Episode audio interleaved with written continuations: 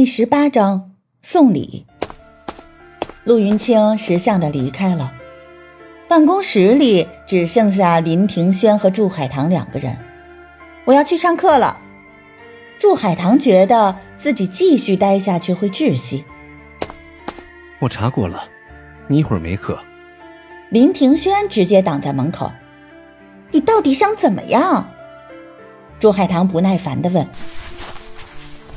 林庭轩从口袋里拿出紫玉簪，含笑送到祝海棠面前。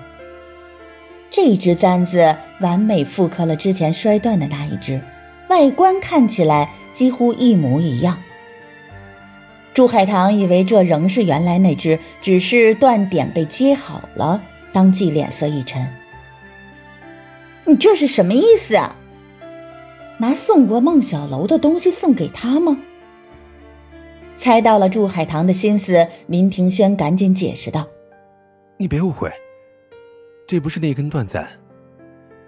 那只簪子，就像我跟孟小楼的关系，已经没有办法再重续了。这是我专门请人为你打造的簪子，海棠，就让我们重新来过吧。”祝海棠并不伸手去接。我既不穿旗袍，也不盘头发，这根簪子跟我一点都不搭。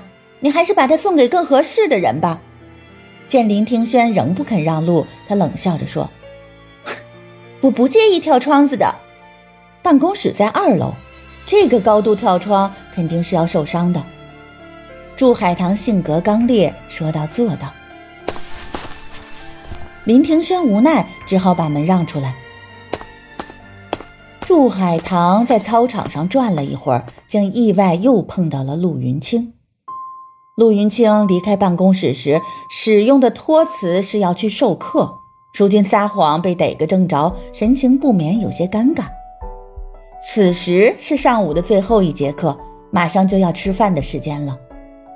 祝海棠微微一笑：“陆老师，你替我医好了腿，我请你吃饭吧。”陆云清连连摆手：“怎么能让女孩子请客？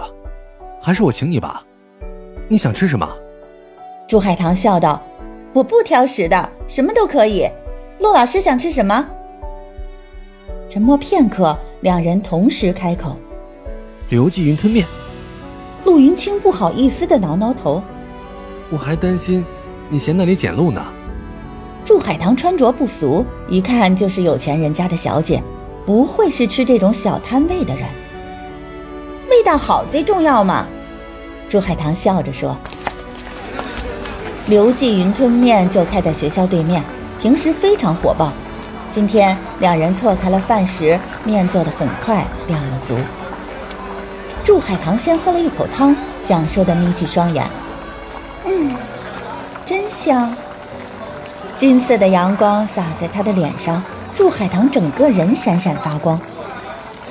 陆云清看着祝海棠，只觉得对方越看越好看。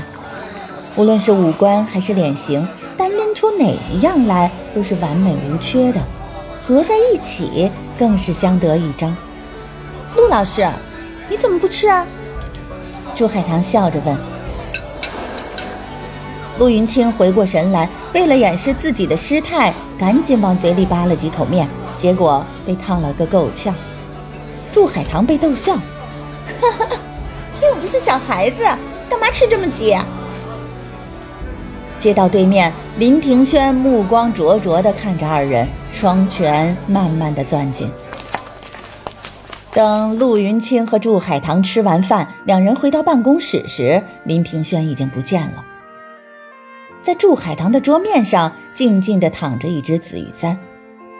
望着这只簪子，祝海棠心潮起伏。曾几何时，他多重视这根紫玉簪呀，简直看得比自己的命还重要。可这么重要的定情之物，居然被林庭轩拿走，转送给孟小楼了。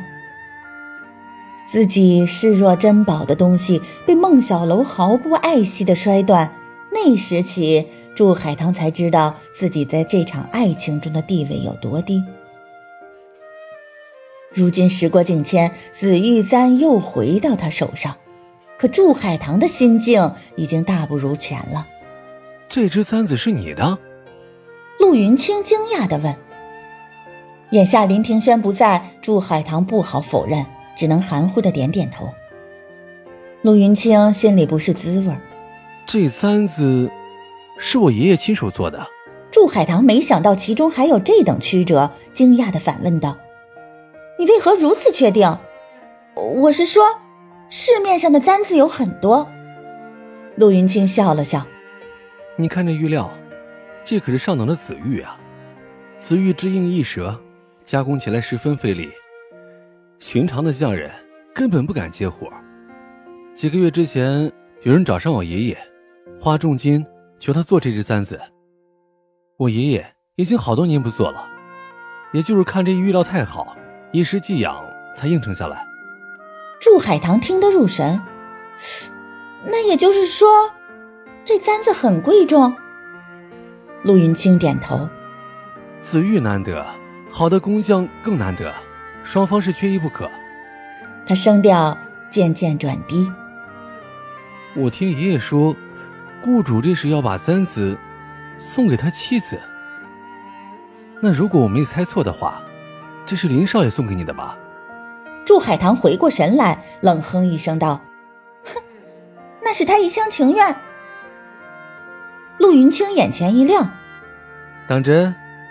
朱海棠心中疑惑，忍不住问道：“陆老师，这跟你有什么关系啊？”